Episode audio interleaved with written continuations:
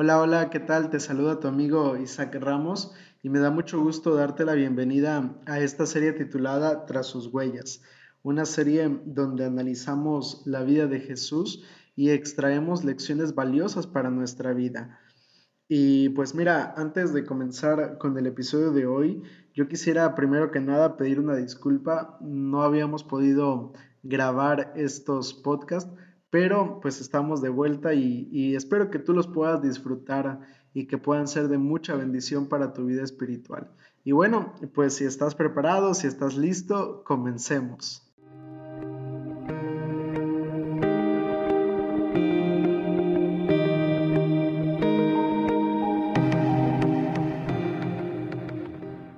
Estamos en el episodio número 11 que lleva como título Hablando con los muertos. Eh, sabes, me ha tocado acompañar y dirigir algunos servicios fúnebres para, algunas familias. Y al menos de manera personal, el hacer esto es algo que me da mucha tristeza y no es una de las cosas que yo disfrute del ministerio. Yo recuerdo especialmente el caso de una familia.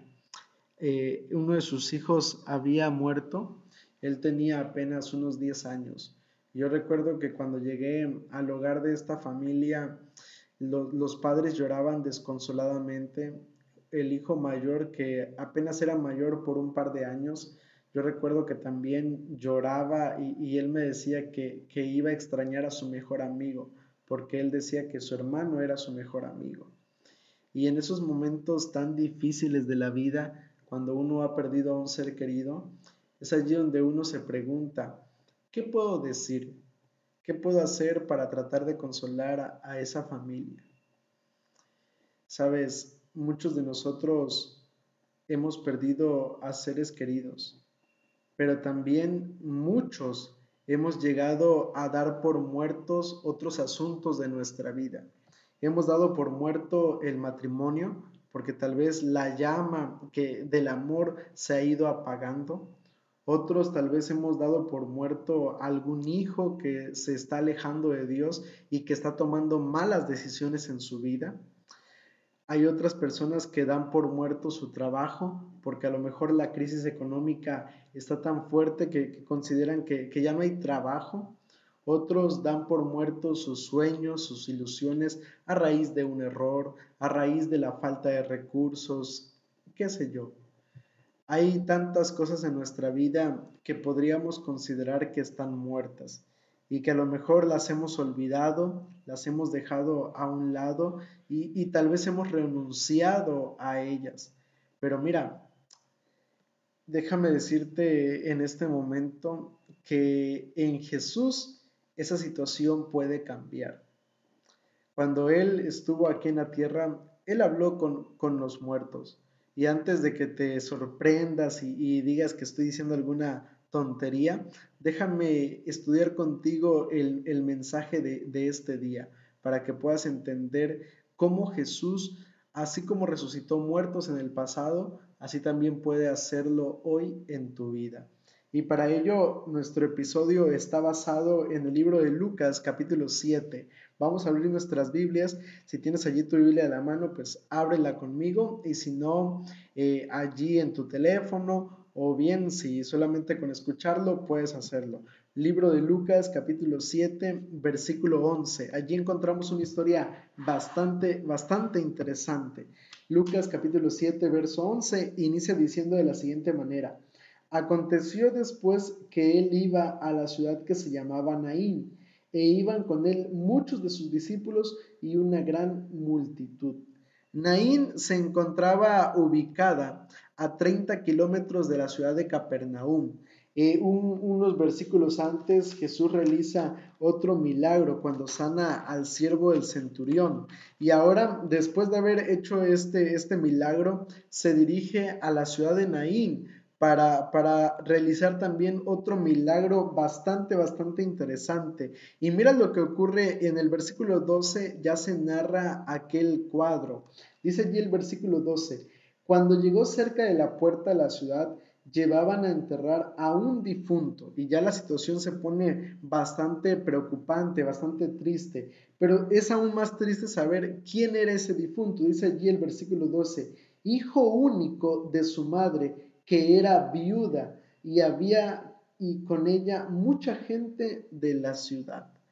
Cuando Jesús iba entrando a la ciudad, se encontró con un cuadro sumamente desgarrador. Una mujer viuda iba a enterrar a su único hijo.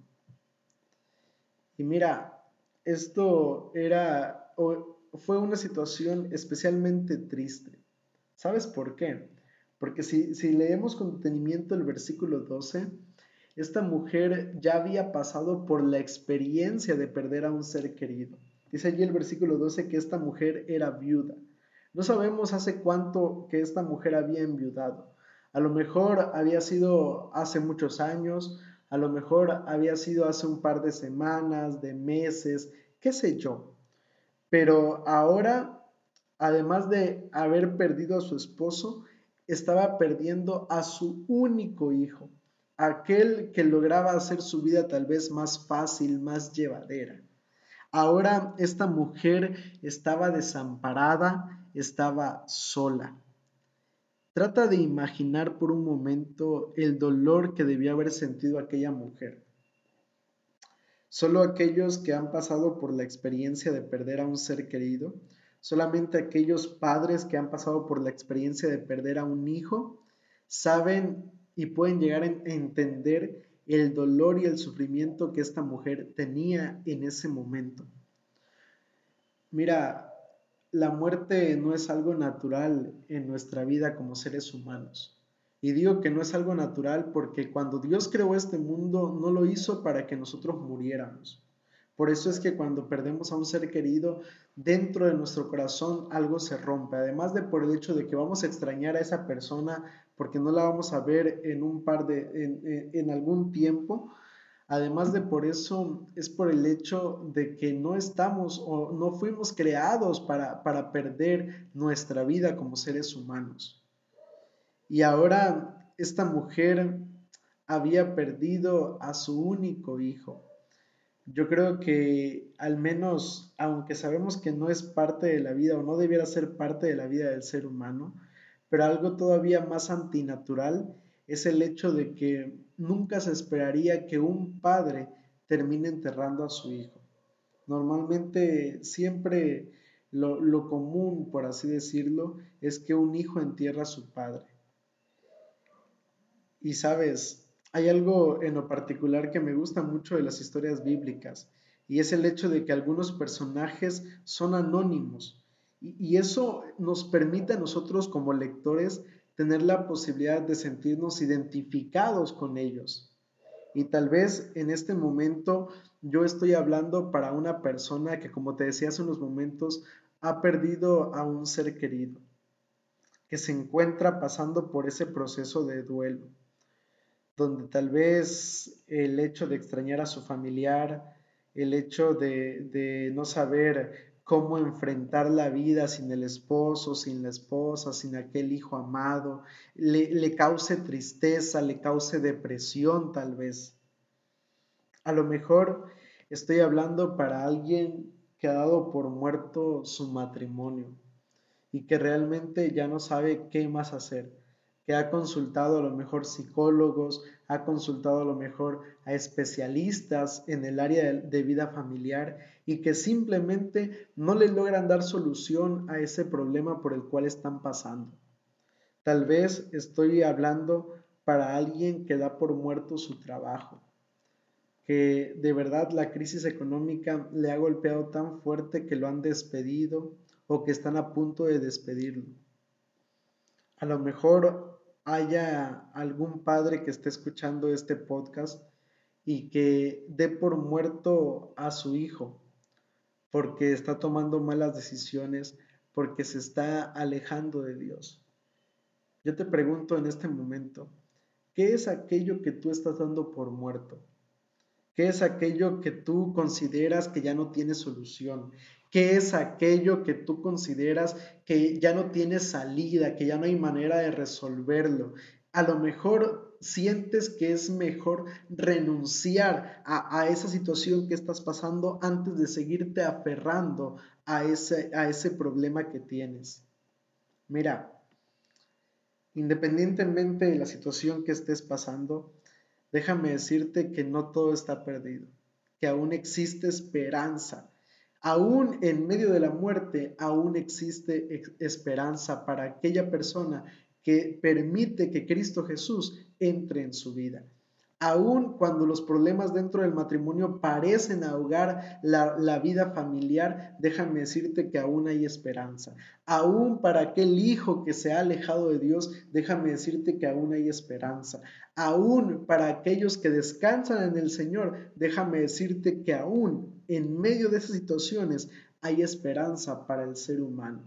Y Jesús sabía eso. Y por eso en el versículo 13 del capítulo 7, que es el que estamos estudiando en este momento del libro de Lucas, mira lo que dice allí el versículo 13. Cuando el Señor, cuando el Señor la vio, es decir, Jesús estaba observando a esta madre, Jesús estaba observando a esa mujer que estaba sufriendo, que estaba llorando. Y dice allí, se compadeció de ella y le dijo, no llores. La viuda iba acompañada de mucha gente de la ciudad. Esta madre estaba desconsolada, lloraba amargamente y no había notado una cosa, que Jesús la estaba observando. Cuando parece que todo está perdido, cuando parece que estás solo, cuando parece que ya no hay nadie a tu lado, que ya no hay solución para tu problema, déjame decirte que Jesús está a tu lado, que Jesús está contigo, que Él nunca, nunca te dejará solo. Cuando tú creas que el mundo te ha abandonado, Jesús siempre estará a tu lado. Cuando Jesús por fin se acerca a esta mujer, le dice las palabras, solo dos palabras le dice Jesús, no llores. Y mira, yo cuando estaba preparando este, este episodio, me quedé pensando en una cuestión. Siento que estas palabras tal vez no sean las más adecuadas que Jesús en algún momento le haya dicho a una persona. No creo que en ese momento de dolor, de sufrimiento, cuando alguien acaba de perder a un ser querido, lo más natural es que esa persona llore, esa persona externe sus emociones. Y no creo que las palabras de Jesús tal vez hayan sido las más adecuadas hablando desde la perspectiva humana. Pero mira, Jesús sabía muy, que muy pronto Él transformaría el dolor de esta viuda, de esta madre, transformaría su dolor en gozo. Y mira, esto es lo mismo que Jesús nos dice en este momento. No llores, no llores. No importa cuál sea tu situación. No importa si has perdido a un ser querido. Jesús te dice en este momento, no llores. Si tu matrimonio se está muriendo, Jesús te dice, no llores, hay solución, hijo mío. Si, si tu hijo se está alejando de Dios, Él te dice, no te preocupes, padre, que estás sufriendo, que estás llorando. No, no tienes por qué llorar porque un día lo haré volver a, a nuevamente a mis caminos. Si a lo mejor estás pasando por una crisis económica, si a lo mejor has perdido tu salud y tal vez los médicos te dicen que ya no hay solución, que ya no hay esperanza para, para ti, para aquel problema que estás pasando en tu vida, déjame decirte que Jesús en este momento te dice, no llores porque Él muy pronto va a transformar tu llanto en gozo. No llores, amigo. No importa la situación que estés pasando, Jesús está a tu lado y te dice que no tienes por qué sufrir. Mientras Jesús esté de nuestro lado, no hay razón por la cual sufrir. Mientras Jesús esté con nosotros, no hay razón por la cual sentirse preocupado, sentirse angustiado, sentirse sin esperanza, porque Jesús está a nuestro lado. Nunca, nunca olvides eso, querido amigo. Jesús está a tu lado y no tienes razón por la cual llorar, porque en Cristo Jesús hay esperanza, porque en Jesús cualquier situación puede volver a la vida. Dice allí el versículo 14, que en ese momento Jesús se acercó y tocó el féretro y los que llevaban se detuvieron y es allí donde Jesús le habla directamente a este joven que se encontraba en la tumba. Y por eso te decía al principio que Jesús habló con los muertos, porque este joven estaba muerto, pero Jesús le habló a este joven y le dio una orden. Le dijo, joven, a ti te digo, levántate. Jesús le habló a este joven que se encontraba muerto y lo devolvió a la vida. Puede que hoy sientas que estás muriendo en tu vida. Puede que hoy la carga que estás llevando en tu vida sea tan pesada porque estás tan cargado de problemas, pero hoy el Señor te dice, levántate. No tienes por qué seguir sufriendo. Levántate, no llores más, levántate porque yo puedo devolverte a la vida, porque yo puedo resucitar tu matrimonio, porque yo puedo resucitar aquel hijo que se está alejando de Dios, porque yo puedo resucitar tu trabajo, porque yo puedo resucitar tu vida espiritual. A lo mejor tu vida espiritual está muerta, a lo mejor has dejado de estudiar, has dejado de orar, pero el Señor en este momento te dice, levántate, no llores, ya no te sigas lamentando por aquella levántate porque yo puedo devolverte a la vida. Jesús te dice en este momento, querido amigo, que hay esperanza para aquel familiar que descansa en el polvo de la tierra. Para aquellas personas que han sido llamadas al descanso, también hay una esperanza, la esperanza de poder levantarse cuando Cristo venga por segunda vez si han aceptado a Cristo en su vida. Así que no tienes por qué llorar. Si tal vez has perdido a un ser querido, ten la esperanza de que volverás a verlo cuando Cristo venga por segunda vez. Hay esperanza en Cristo Jesús. Para Jesús no hay situación complicada que no pueda ser resuelta. Para Jesús no hay situación complicada que no pueda volver a la vida. En Jesús el ser humano realmente puede encontrar esperanza para su corazón. Y amigo, yo no sé realmente qué situación sea la que tú estés atravesando. Tal vez has llorado tanto que, tus lágrimas ya se han secado. Tal vez realmente sientas que ya no hay esperanza ni solución para tu vida. Pero Jesús en este momento quiere resucitar tu vida y la vida de tu familia. Los muertos aún hoy en día resucitan. Jesús todavía sigue haciendo milagros en la vida del ser humano. No importa la situación que estés atravesando. Jesús puede devolverte a la vida, puede darte una vida nueva en Cristo Jesús. ¿Sabes por qué? Porque mira lo que dice el capítulo 14 del libro de Juan. Juan capítulo 14, verso 6. ¿Sabes por qué estoy tan seguro de lo que te estoy diciendo en este momento? Mira lo que dice Juan capítulo 14, verso 6. Jesús les dijo, yo soy el camino, la verdad y la vida, y nadie viene al Padre si no es por mí. Jesús es el camino, la verdad y la vida. En Él solamente el ser humano puede encontrar vida, solamente en Cristo Jesús. No hay otro camino, no hay otra vida fuera de Él, más que a los pies de Cristo Jesús. Yo quisiera invitarte a que la situación que estés pasando se la puedas entregar a Cristo en sus manos y permitir de esa manera que Jesús pueda seguir obrando milagros en tu vida, que Jesús pueda resucitar tu vida, la de tu familia, tu trabajo, tu matrimonio, a tu hijo Cualquier situación que estés pasando, entrégasela a Cristo y permite que Jesús resucite los muertos que hay en nuestra vida. Yo quiero invitarte para que puedas inclinar tu rostro allí donde estás y que busquemos a Dios por medio de una oración. Querido Padre que estás en los cielos, alabado y glorificado sea tu buen nombre.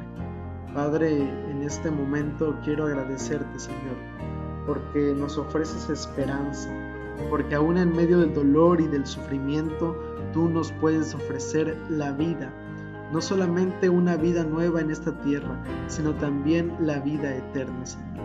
Te quiero suplicar en este momento por aquellas personas que tal vez han perdido a un ser querido. Tú seas con ellos, Señor. Dales el consuelo. Ayúdales, Padre, a poder encontrar la esperanza y saber, Señor, que, que aún en medio de esas situaciones el ser humano puede volver a levantarse cuando vengas por segunda vez. Te suplico por aquellos que tal vez dan por muerto su matrimonio, a, sus hijos, eh, su trabajo, su vida espiritual, eh, sus sueños, sus ilusiones, qué sé yo. Hay muchas personas que, que, dan por muerto tantas cosas en nuestra vida, Padre, pero te quiero suplicar también que les puedas devolver a ellos la esperanza, que puedas obrar en su vida esos milagros que necesitan para que puedan ver tu mano poderosa actuando en la vida de cada uno de ellos, Padre. En este momento te quiero suplicar que Jehová nos bendiga y nos guarde, que Él haga resplandecer su rostro sobre cada uno de nosotros y que tenga de nosotros misericordia. Dios alza a ti su rostro y ponga en ti paz. Todo esto te lo pido en el nombre de Cristo Jesús. Amén.